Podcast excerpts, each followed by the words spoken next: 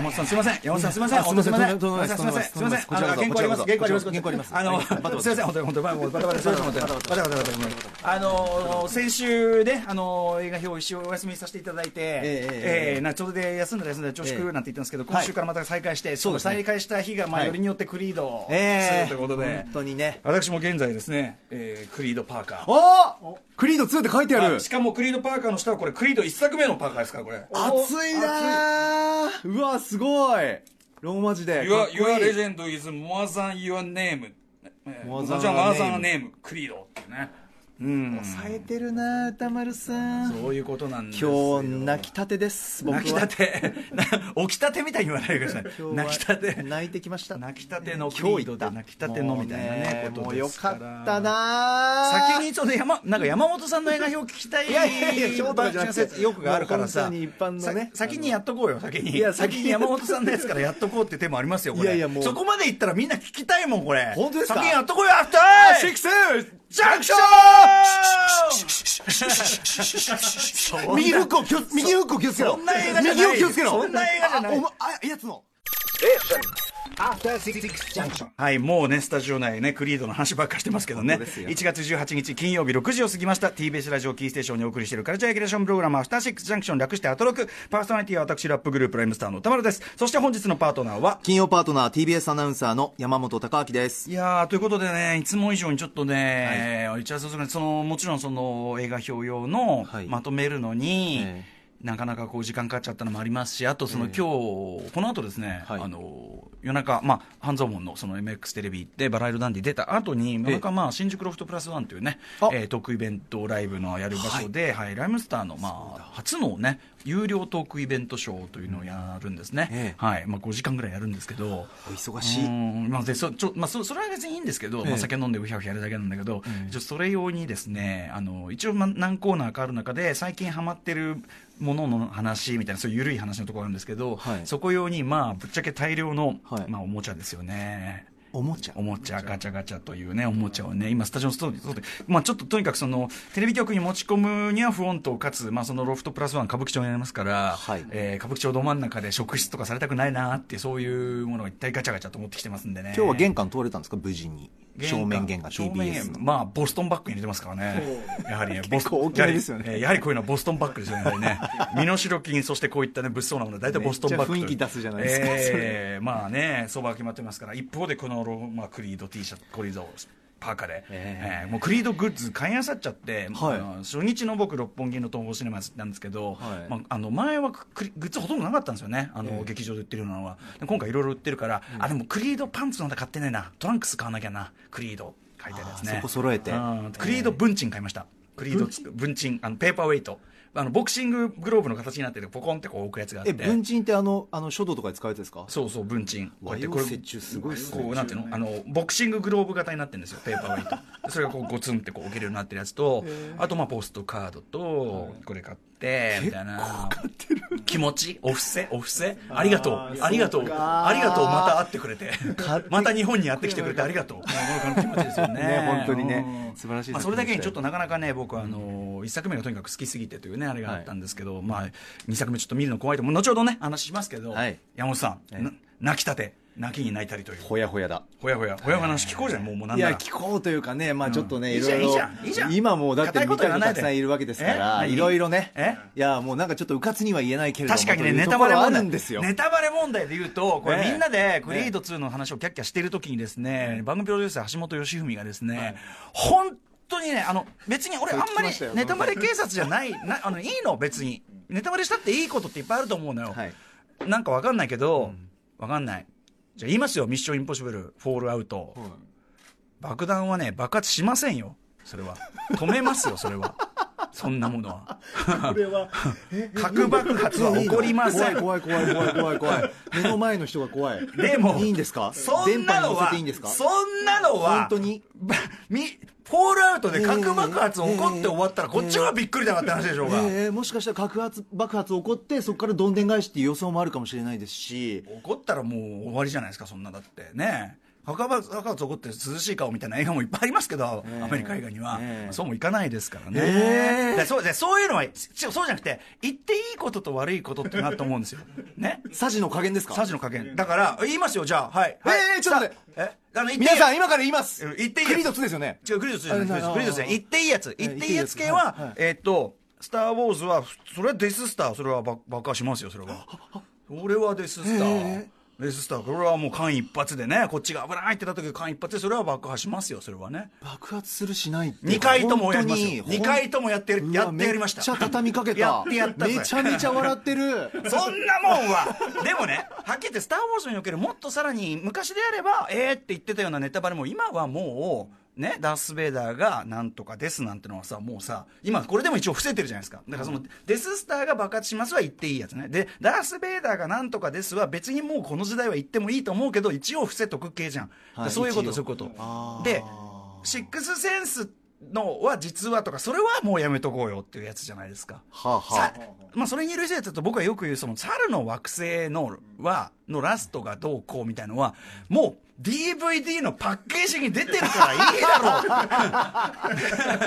あそういう攻め方もあるのか有名なオチもあるしなあるほどと最高の犯人が誰だとかうんそういうのはもう映画史的に言っていいやつっていうことには気がしてるけどそれでも一応言わないやつねでそれよりもその、まあ、公開したてのやつでねそうですそうです問題はね俺が言ってるのは要するにデススターがどうこうとかエンタメにおける勝ち負けってそのさそのさ勝敗ラインは別にさそんな重要じゃないでもかそれは主人公勝つんでしょっていういろんな意味で勝つんでしょわかりますロッキーにおいては試合の勝ち勝ち負けっていうのはそれ物語上の本質的な勝ち負けと違ったりしますよえ試合には負けたけどでもあの主人公的には OK っていうのはロッキー的にはあったりするので、試合上の勝ち負けっていうのもまあ一応それは別個にあるだから必ず勝つとは限らないんだけど、ええ限らないんだけど、ええそういうとこじゃないさその重要なディテールみたいなとこあるじゃないそこでああそうきたかっていうタイプの重要なディテールを橋本良文がさらりと「あれあそこなんかさはえ例のやつだちょっとちょっとちょっとちょっと例のやつ ね。で俺今日それだけは言いませんからそれはさすが時にね代ですよ。そしたらそのはみたいなでそれ言っちゃだえちょっとあの P それ言っちゃダメなやつじゃないですかとはあとか言ってものすごい攻撃的なんなおかしくないですかえ逆にみたいなすんげえなんか攻撃的な逆のキレええすごい綺麗すごい綺麗切れ味の綺麗を嘘でしょられてそうなんですよえそれ熊崎アナウンサーがな誰かに言っちゃったっていうねそうそうそうそうそうでクマスがすごいなんかえー、っとみたい なまあ例その腑に落ちない顔そうそうそうそうそれとかあとなんていうのかそうなかまあそこだけまあ絶対ヒンだトねとか言ってい言うじゃないヒントねヒントねとか言って、はいヒント聞いてあげくいやもう分かったわみたい なヒントじゃねえまあ俺もやっちゃってるかもしれないけどねいやいやいや映画業界いやね勉強になりますよかもしかもしれないけどそのそういうことなんですよだからちょっとねそれはねぎょっとしたあたりですよねえ今回だったらクリード2で、まあまあ、歌丸さんの評論を、ねええ聞けば分かると思うんですけど、ええまあ、このぐらいの範囲かなっていう、やっぱり毎回そうなんですね、じゃあやっぱりそうね、だから、まあ、もちろん僕自分の判断ではありますよそうか、だいやいやいやもうだから何度も言うけど、デススター爆破するはいいでしょって言ってるんですよ、え今回の2だと、どこがいいん ですか、ダブジェームス・ボンドは死にません、終わっちゃうからね、僕は死にません、すごい、ボンドは死にません、ボンド切りましたねね、そういうことはさ、まあ、でも今時はちょっと誰死ぬか分かんない時もあるからな、意外とな、それもちょっと、これ、今後はね、そうです今後はあれかもしれませんね。その意で外性が楽しかったりねねそういうこともありますからね。だからねはい。ということで、あ、なんだよ、山本さんの感想聞けなかったいやいや、やいや、ちょっとね、評論聞きたいんで、えーちょっとそれまでは、本当ですかえー評論5とか大にした隙間があれば、大したことは言えないね。言えないです。え何も言えない。何も言えないです。いやいやいや、今日いいですよ、今日だってもう、打ち合わせの10分前ぐらいですもんね、来たのはね。おーすごいわ相当相当な何それこれはかましじゃん今週ももうすっごい積んでくださってるんだなっていうのが ねすいません毎毎回毎回、本当にね頑張ります えーっトーンがと落ちて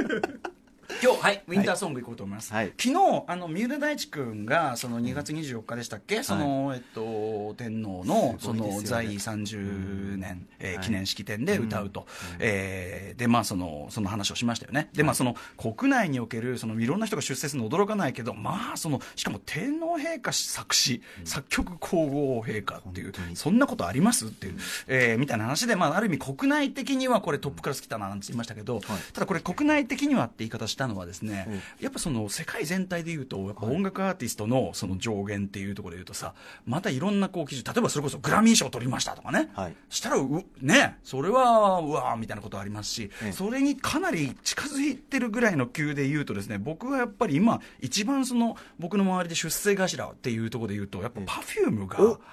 あのコーチュラっていう、はいえー、とアメリカのそのカリフォルニアで開かれる4月ですか、ある、まあ、あの最大級の、えー、とフェスティバルですね、音楽フェスティバルで、はいもうとにかく、まあ、一流どころしか絶対に出られないという、えーコーチュラですよ、あのビヨンセの、ね、パフォーマンスが話題になったりしましたけど、パフューム出るっていうのはびっくりしましたね、これはね。とんでもないこととんでもないことが起きてしまったという感じですねあ。ーはい、なので、えーまあ、改めてその Perfume の偉業をですね、えー遅ればせながら称えるという意味で本日のウィンターソングはこちらにしたいと思います、えー2006年最初はネット配信限定リリースだったんだそうかそうかそういうのも早いですね、えー2007年ファンサービスというね、えーシングルというか EP かな、えーチョコレートディスコと一緒に入ってた曲ですね、えー、Perfume のウィンターソングといえばこちらでございます、えー、Perfume、えーツインクルスノーパウダリースノーいやー、さすが中田康隆さん、かっこいいな、今聞いても。もう全く古びないイントかロっこから掴まよれるさですね。えー歌詞のね、ライミングとかもすごいよくできてて、はい、完璧ですね。はい、えーこれ、後に2008年発売のアルバム、ゲームにも収録されました、えー、Perfume でツインクルスのパウダリスの、えーウィンターソングとしてお聴きいただきました。そんな感じで、えーカルチャークリエーションプログラム、アフターシックスジャンクション、今夜11月18日、金曜日のメニュー紹介です。はい。